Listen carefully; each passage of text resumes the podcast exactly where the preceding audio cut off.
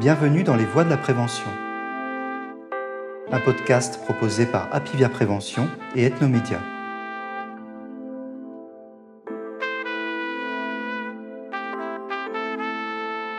On est allé voir une psychologue, qui je pense n'avait de psychologue que le nom d'ailleurs, euh, puisqu'on l'a vue, elle l'a vue euh, sur deux ou trois fois.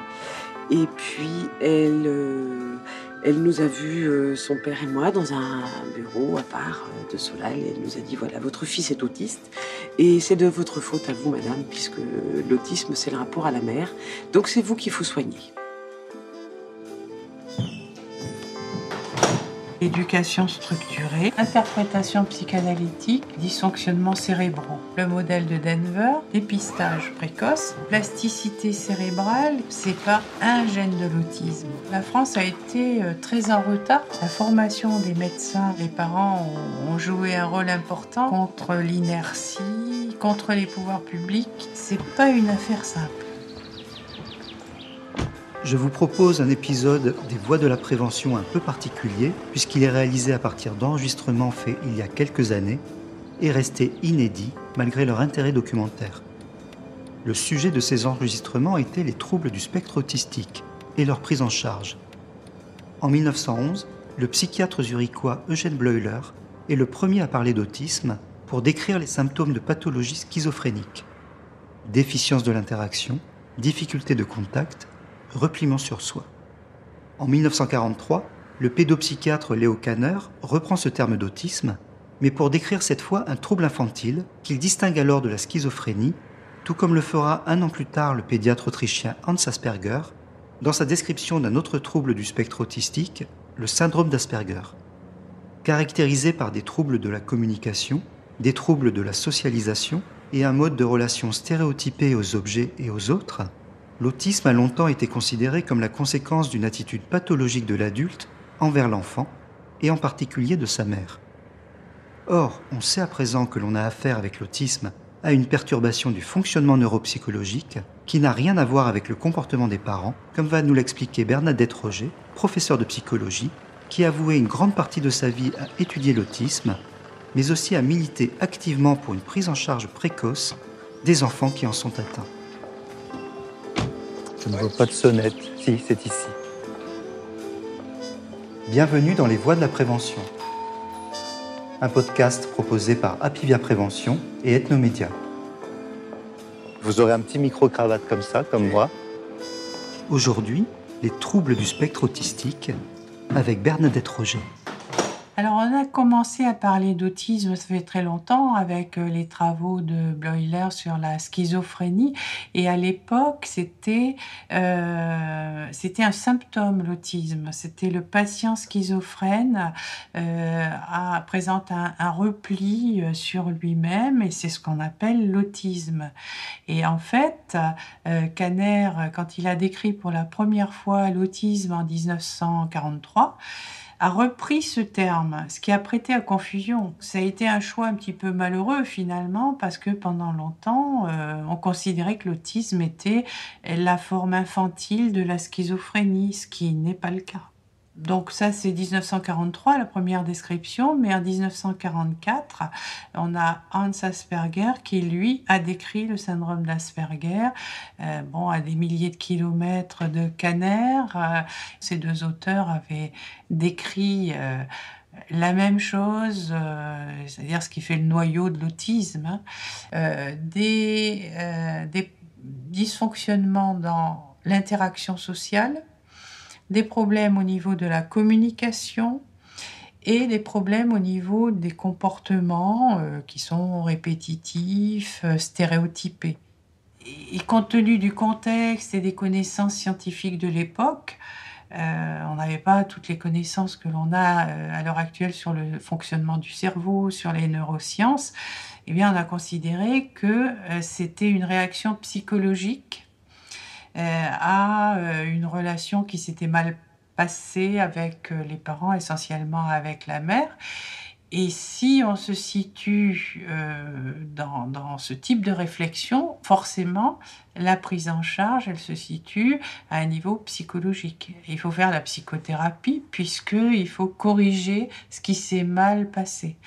Et même euh, à, l'époque, certains euh, thérapeutes considéraient qu'il fallait pratiquement pas s'occuper de l'enfant, qu'il fallait s'occuper de la mère, qui n'avait pas su euh, éveiller son enfant, euh, susciter chez lui euh, l'élan vital, communiquer avec lui. Et quant aux enfants, quand il y a eu les travaux de Bettelheim, on les mettait en institution on demandait aux thérapeutes d'être euh, euh, très très présents, très investis, et on considérait que euh, si on allait dans ce sens-là, on allait restaurer le lien. Il fallait donner, donner, donner pour un enfant qui avait été en souffrance par manque de relation. Il n'y avait pas de technique particulière, c'était être là, euh, euh, leur donner ce qu'ils voulaient. Euh, c'était pas faire un vrai travail avec eux.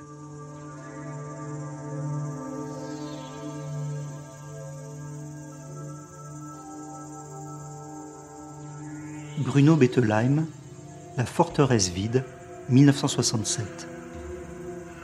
Tout au long de ce livre, je soutiens que le facteur qui précipite l'enfant dans l'autisme infantile est le désir de ses parents qui n'existe pas.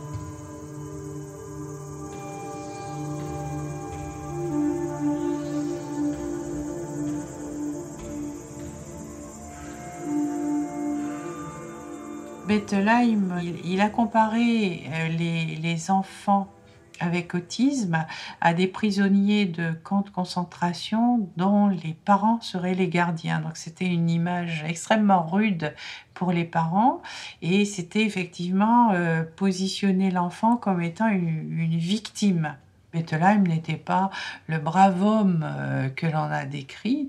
Euh, moi, j'ai le témoignage direct d'Éric Schoppler, euh, dont j'ai été l'élève, et qui m'a dit avoir vu Bettelheim donner des gifles à des enfants. Donc, il y avait quand même une approche qui n'était pas tout à fait cohérente, disons. Le côté brutal, on ne peut pas passer dessus. Après, les interprétations psychanalytiques, il faut se resituer aussi dans le contexte où on n'avait pas d'autre explication. On n'avait pas l'idée qu'il puisse y avoir des dysfonctionnements cérébraux. Donc, euh, l'explication qui s'imposait, c'était l'explication psychologique. Et c'est vrai que bah, le comportement de ces enfants pouvait prêter euh, à confusion.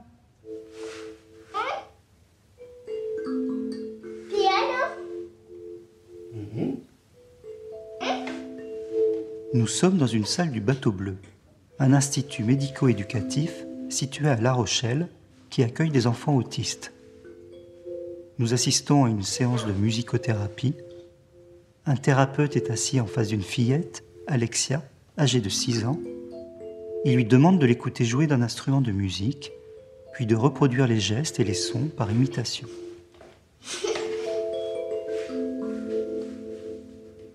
L'objectif de ces séances est de développer une expression et un mode de communication qui ne passe pas par le langage, mais par les notes de musique et le jeu en commun. Il sollicite l'écoute d'Alexia, l'incite à faire des demandes et de rentrer en relation avec lui par l'intermédiaire de la musique.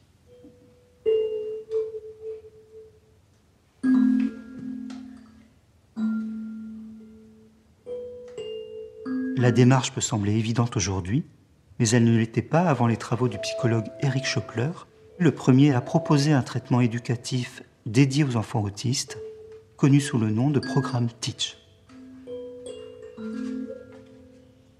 Eric Schoppler a été l'élève de Bettelheim et euh, quand il a vu les enfants qui fréquentaient ce centre, lui s'est dit qu'il y avait des dysfonctionnements cérébraux. Donc c'est lui qui a commencé à aller dans ce sens-là. Il a pensé que euh, il fallait euh, plus tendre la main à ses enfants, les aider plutôt que de d'être dans une attitude d'observation. Et euh, surtout, il a perçu, c'est vraiment un des points forts chez lui.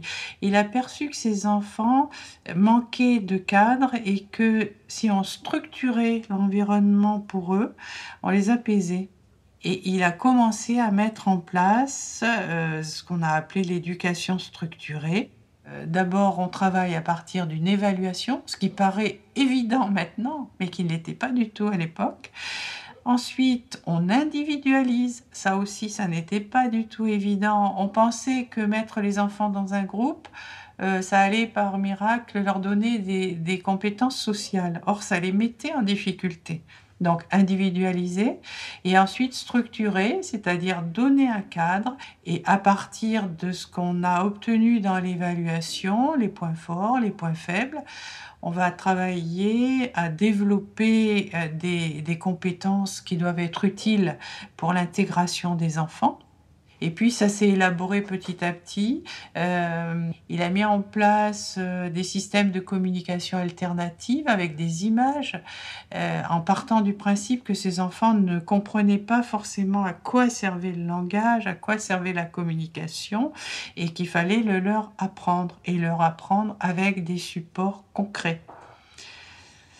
C'est quelqu'un qui, a disparu maintenant, mais moi que j'ai adoré parce que euh, lui, c'était un vrai humaniste, donc euh, un, amour des gens, euh, du contact social. Et à l'époque, c'est vrai que tout le monde allait dans la même voie et que lui a eu l'intelligence de, se poser des questions. La grande idée, la grande philosophie derrière, c'était l'inclusion c'est ne pas laisser ses enfants euh, s'isoler, être en marge de la société, c'est euh, euh, leur offrir une possibilité de, de participer à la vie, à la communauté sociale. C'est ça l'idée derrière. Parce qu'on on a beaucoup, au départ, on l'a accusé de vouloir formater les enfants pour les adapter. Or, il n'a jamais dit ça. Lui, au contraire, il a toujours préconisé une approche dans laquelle euh, chacun faisait un pas vers l'autre, c'est-à-dire que pour faciliter l'inclusion, il fallait apprendre des choses aux enfants, mais en face, il fallait aussi des gens euh, qui tenaient compte de leurs difficultés et savaient s'ajuster pour leur permettre justement euh, d'entrer en contact.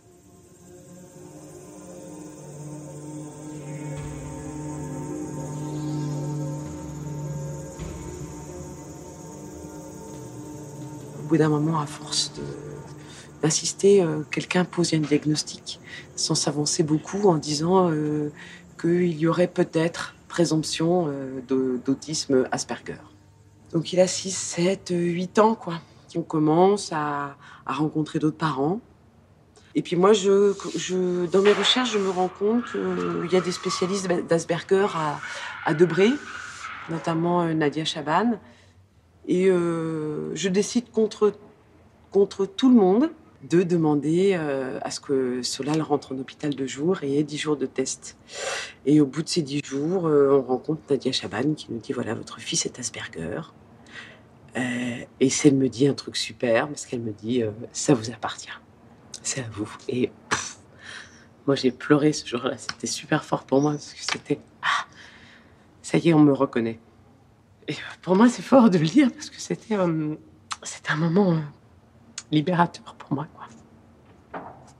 Que cette femme me dise c'est à vous, c'est à lui. Maintenant, c'est votre chemin. Et elle a dit aussi on arrête la thérapie avec euh, cette thérapeute et euh, c'est moi la méchante, c'est pas vous maintenant. C'est moi la méchante, c'est moi qui vais dire qu'on arrête. Et euh, ça suffit, vous êtes plus la méchante. Quoi. Et et en fait, ça a été super à partir, vraiment à partir de ce moment-là, ça a été super. Parce qu'on a pu mettre en place vraiment ce qu'on voulait.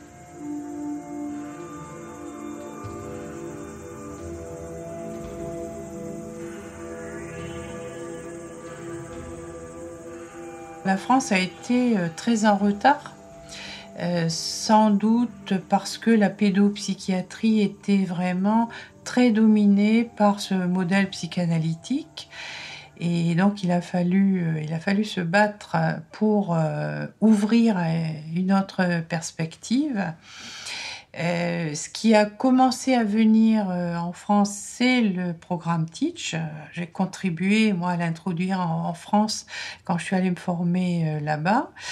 ce qui est intéressant, c'est que à la même époque où je suis allée travailler avec Chopler, je suis aussi allée travailler avec Lovas, qui a développé, lui, un modèle qui est à la base de l'ABA, beaucoup plus comportementaliste alors que le modèle euh, euh, Teach est comportementaliste mais euh, matiné un peu de développement. Donc c'est un modèle moins rigide, je dirais. Et on en a extrait au départ euh, juste les éléments qui font dire que c'est du dressage finalement. Enfin, comportement, on donne une récompense.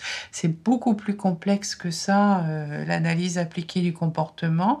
Et ça mérite euh, une formation très approfondie que n'ont pas toujours eu les premiers intervenants qui se sont emparés de ce modèle. Et puis, il y a des modèles qui se développent vers les petits, comme le modèle de Denver. Dans les séances de Denver, on va se servir euh, d'une approche émotionnelle dans laquelle on crée une bonne relation positive à partir du jeu, euh, mais euh, c'est pas une fin en soi. C'est-à-dire que on va s'en servir pour permettre la mise en place d'apprentissage. L'idée, c'est d'attirer l'enfant vers l'adulte. L'adulte doit devenir le, renforçateur. L'enfant va avoir envie de venir vers l'adulte et, il va avoir envie de faire des choses avec l'adulte. On n'est pas uniquement euh, dans j'apprends une tâche, j'apprends à résoudre un problème. C'est j'apprends à résoudre un problème avec quelqu'un. Et donc c'est une approche euh, qui implique beaucoup les parents. Pour le modèle de Denver, il y a deux manuels. Il y a un manuel pour les professionnels et un manuel pour les parents. C'est moins un travail systématique comme c'est fait euh, dans le Teach par exemple ou dans la BA en séance qu'un travail de tous les instants. C'est une approche dans laquelle euh, on laisse beaucoup faire l'enfant. Hmm, c'est-à-dire, c'est lui qui est le leader. Euh, on le laisse choisir euh, ce qu'il veut faire. Euh, même si moi, j'ai bien préparé ma séance avec un matériel où je veux lui apprendre quelque chose, si lui va chercher autre chose, c'est à moi de m'adapter et de, trouver un moyen de retomber sur mes pieds pour lui apprendre des choses qui sont dans son programme, mais sur la base du matériel que lui a choisi.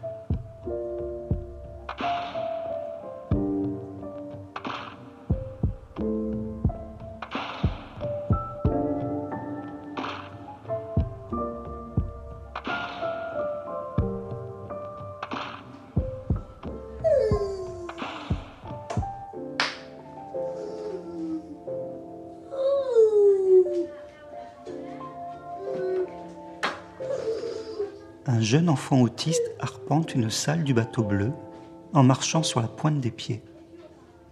Il tape le mur du plat de la main de manière régulière, répétitive, ce qui contraste avec l'idée qu'on se fait de cette gestuelle incompréhensible, c'est son sourire. Il ne parle pas, mais il émet des sons. Il ne fixe pas son regard, mais il est attentif à tout. Et il sourit. Allez, ici le cheval. Allez, mets-le bien. Allez, vas-y. Oui, encore, encore. Allez, tu le mets? Allez, mets-le. Oui, bravo Oscar. Super. Aujourd'hui, voilà, on a BA, on a Denver, on a euh, Macathon, enfin il y a plein de méthodes, PEX, Teach, comme ça. On ne sait pas trop où prendre et finalement en France, avec le retard qu'on pouvait avoir euh, sur, euh, sur toutes ces prises en charge, petit à petit, on a fait le choix de prendre un petit peu partout. Et c'est vrai qu'aujourd'hui, du coup, on est quand même, euh, je pense, plutôt bien, placé dans la façon dont on accompagne euh, les enfants et les adolescents avec autisme. Maintenant, il est clair qu'en France, euh, bah, on manque beaucoup de, de, de classe, entre autres, pour travailler beaucoup plus l'inclusion. de moyens aussi dans la prise en charge précoce. Mais, voilà, ça demande encore... Du mal il faut du temps. Donc, en tout cas, nous aujourd'hui, on voit bien que de prendre en charge des enfants à partir de 5 ans, c'est très important. Donc euh, le diagnostic précoce est très important et, et, de là, nous, derrière, on peut faire notre travail. Quoi.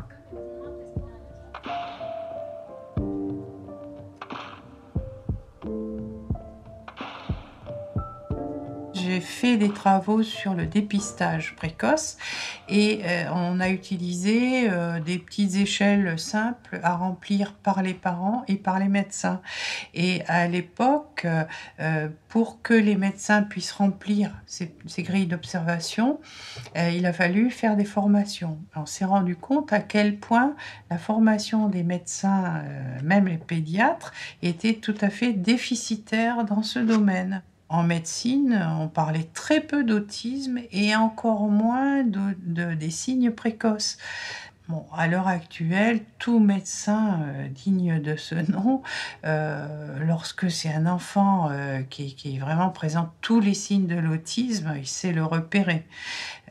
par contre, chez les tout petits, les signes sont quand même discrets et surtout, ils ne sont, sont pas les mêmes forcément euh, que ceux qu'on va retrouver euh, chez l'enfant plus âgé, chez l'adolescent et chez l'adulte.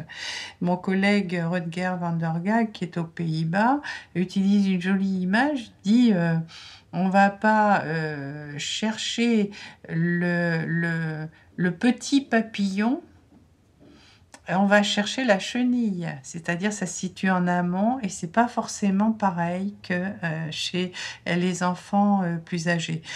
Il y a des signes comme euh, bon le contact visuel, ça c'est un signe classique. Il y a ce qu'on appelle l'attention conjointe, c'est-à-dire le fait de savoir partager l'attention avec l'autre et il y a une autre compétence qui est complémentaire, c'est euh, comprendre quand la personne qui est en face montre. Donc ça, ça fait partie des signes euh, importants. Euh, il y a aussi la capacité à imiter. les enfants avec autisme ont souvent des, des, retards à ce niveau-là. Il y a la réponse à l'appel de son prénom les enfants euh, euh, avec autisme, souvent, lorsqu'ils sont impliqués dans, quelque chose, ils sont en train de regarder un, jouet, ils ne savent pas se désengager pour s'intéresser euh, à autre chose. Et donc, la première hypothèse que l'on fait, souvent, que font les familles, c'est la surdité la présence d'une surdité parce que face à un enfant qui ne réagit pas quand on l'appelle, euh, et c'est vrai qu'il faut tout de suite vérifier ça parce que quelquefois c'est effectivement un problème euh, euh, de, de surdité. Et donc, on s'est aperçu qu'il fallait vraiment faire une formation des, des, médecins. Je pense que tout ça est en cours de, de développement que euh, les carnets de santé vont être modifiés euh, dans ce sens en attirant euh, l'attention des médecins sur quelques comportements clés comme cela qui doivent être vraiment repérés. Pour des experts, on pense qu'à un an, ils sont capables de, de, repérer les signes d'autisme. Alors évidemment,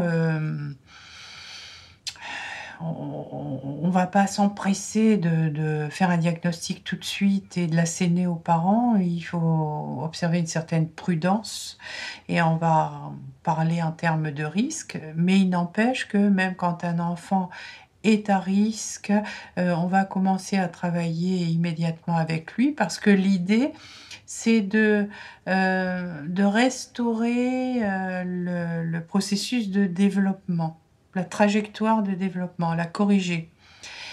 Il est vrai qu'un enfant qui, par exemple, ne regarde pas, euh, ne va pas imiter et ne, va pas progresser. Et donc, euh, il y a des, prérequis pour faire des apprentissages sociaux euh, qui, s'ils ne sont pas mis en place précocement, font boule de neige et donc entraînent la trajectoire est de plus en plus déviante. Donc l'idée, c'est effectivement de corriger à la base ces éléments qui sont indispensables pour le développement de l'enfant. À moi? Tu me donnes la bouteille? Merci. Ouais, super. Bravo Enoch. Super. À moi Merci.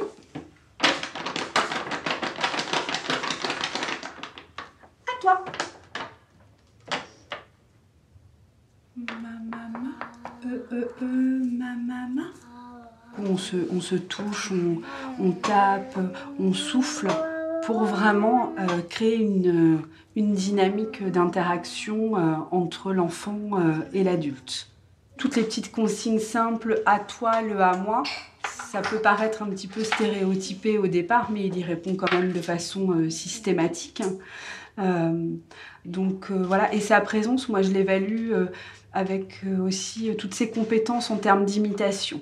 Enoch, euh, c'est vraiment un petit garçon euh, qui, est compétent pour imiter. Il essaye de faire ce que l'adulte est en train de faire. Donc euh, en termes de, de résonance, on est bien ensemble dans ces moments-là.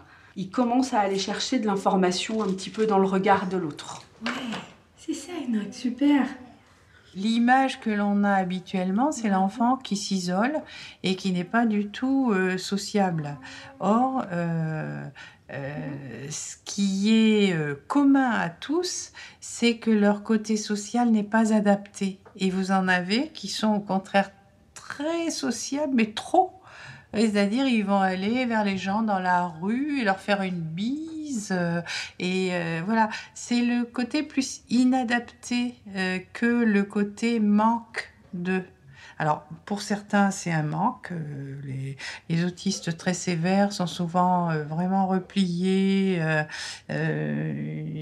Ils détestent quand on entre dans leur euh, sphère, euh, ils se sentent agressés, mais il y en a qui sont des, enfants euh, un peu collants, mais ils mettent pas la même signification que nous dans les rapports sociaux.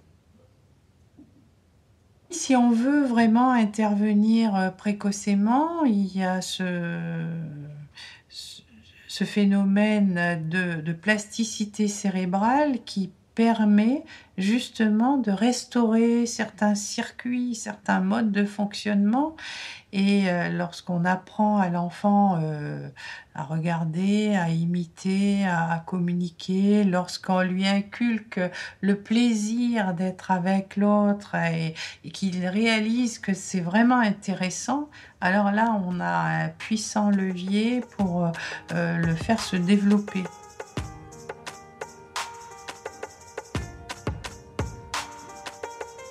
Les parents ont joué un rôle important parce que euh, ils sont allés voir. Il y a des parents qui sont allés voir ce qui se faisait aux États-Unis, ce qui se faisait en Angleterre. Ils sont allés se former. Ils ont vraiment. Et euh, moi, je me suis sentie en harmonie avec eux. À un moment, je me sentais presque parent, quoi, à, à défendre cette cause euh, à leur côté, parce qu'on était très peu de professionnels à, à- tenir ce discours de l'éducation qui est nécessaire, l'éducation structurée, euh, cette approche qui vise l'inclusion. euh, et, et donc, euh, ben, on a travaillé au coude à coude. Euh, on s'est bagarré euh, contre l'inertie, contre les pouvoirs publics qui, euh, au départ, euh, bah, suivaient la voie dictée par les pédopsychiatres qui étaient tous d'orientation psychanalytique. Et, moi, j'ai tiré ma, force du dynamisme du mouvement des parents parce que toute seule, moi, j'aurais rien fait.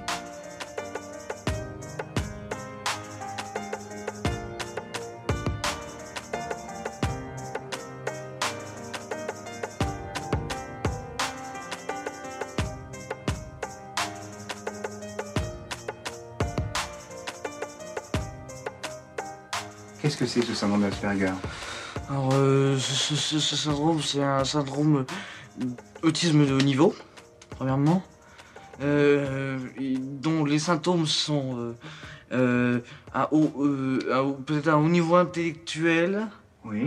mais et, et- et une faiblesse et des grandes forces dans différents points.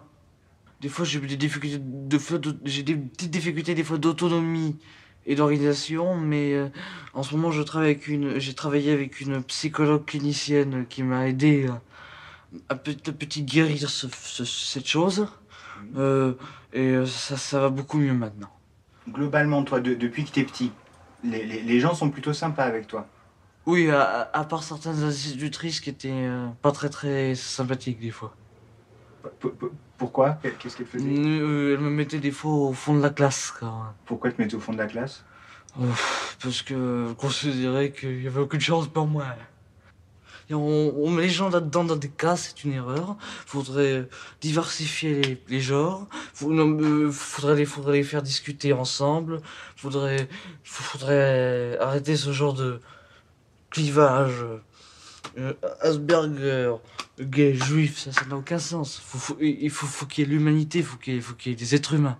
Je ne connais pas beaucoup, mais il y a des pays ou, ou scandinaves ou même d'Europe de l'Est ou même d'Europe centrale qui, font quelque chose que nous ne faisons pas. C'est euh, dès, l'enfance dans toutes les écoles, il y a une, euh, on fait les choses en groupe, en discussion, on, engage l'esprit de solidarité, l'esprit de l'esprit d'a- d'amitié, tout ça. Alors qu'en France, c'est encore un peu Vous venez d'entendre Solal Bourjaya, un jeune homme diagnostiqué autiste Asperger que j'avais rencontré en 2015 avec sa mère Véronique Joly, dont vous avez aussi pu écouter quelques extraits d'un témoignage très émouvant évoquant la difficile reconnaissance du handicap de son fils et les montagnes qu'elle a dû soulever pour qu'il puisse accéder, comme tous les autres enfants, à l'éducation. Solal est aujourd'hui jeune diplômé d'un BTS assistant de manager. Merci à tous les professionnels qui m'ont accueilli et aux enfants, jeunes autistes, intrigués par la caméra et les micros, qui m'ont appris qu'ils n'étaient en rien des forteresses vides. Et merci à Bernadette Roger pour avoir encore une fois mis les points sur les i. Non, les parents ne sont pas responsables de l'autisme de leur enfant.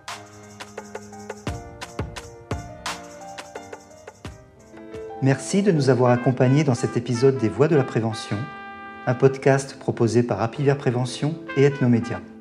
Auteur Jean-Christophe Moine, avec David Trescos pour le son. Continuez à vous informer sur le site apivia-prévention.fr. N'oubliez pas de vous abonner à notre podcast et de le partager. Et surtout, prenez soin de vous.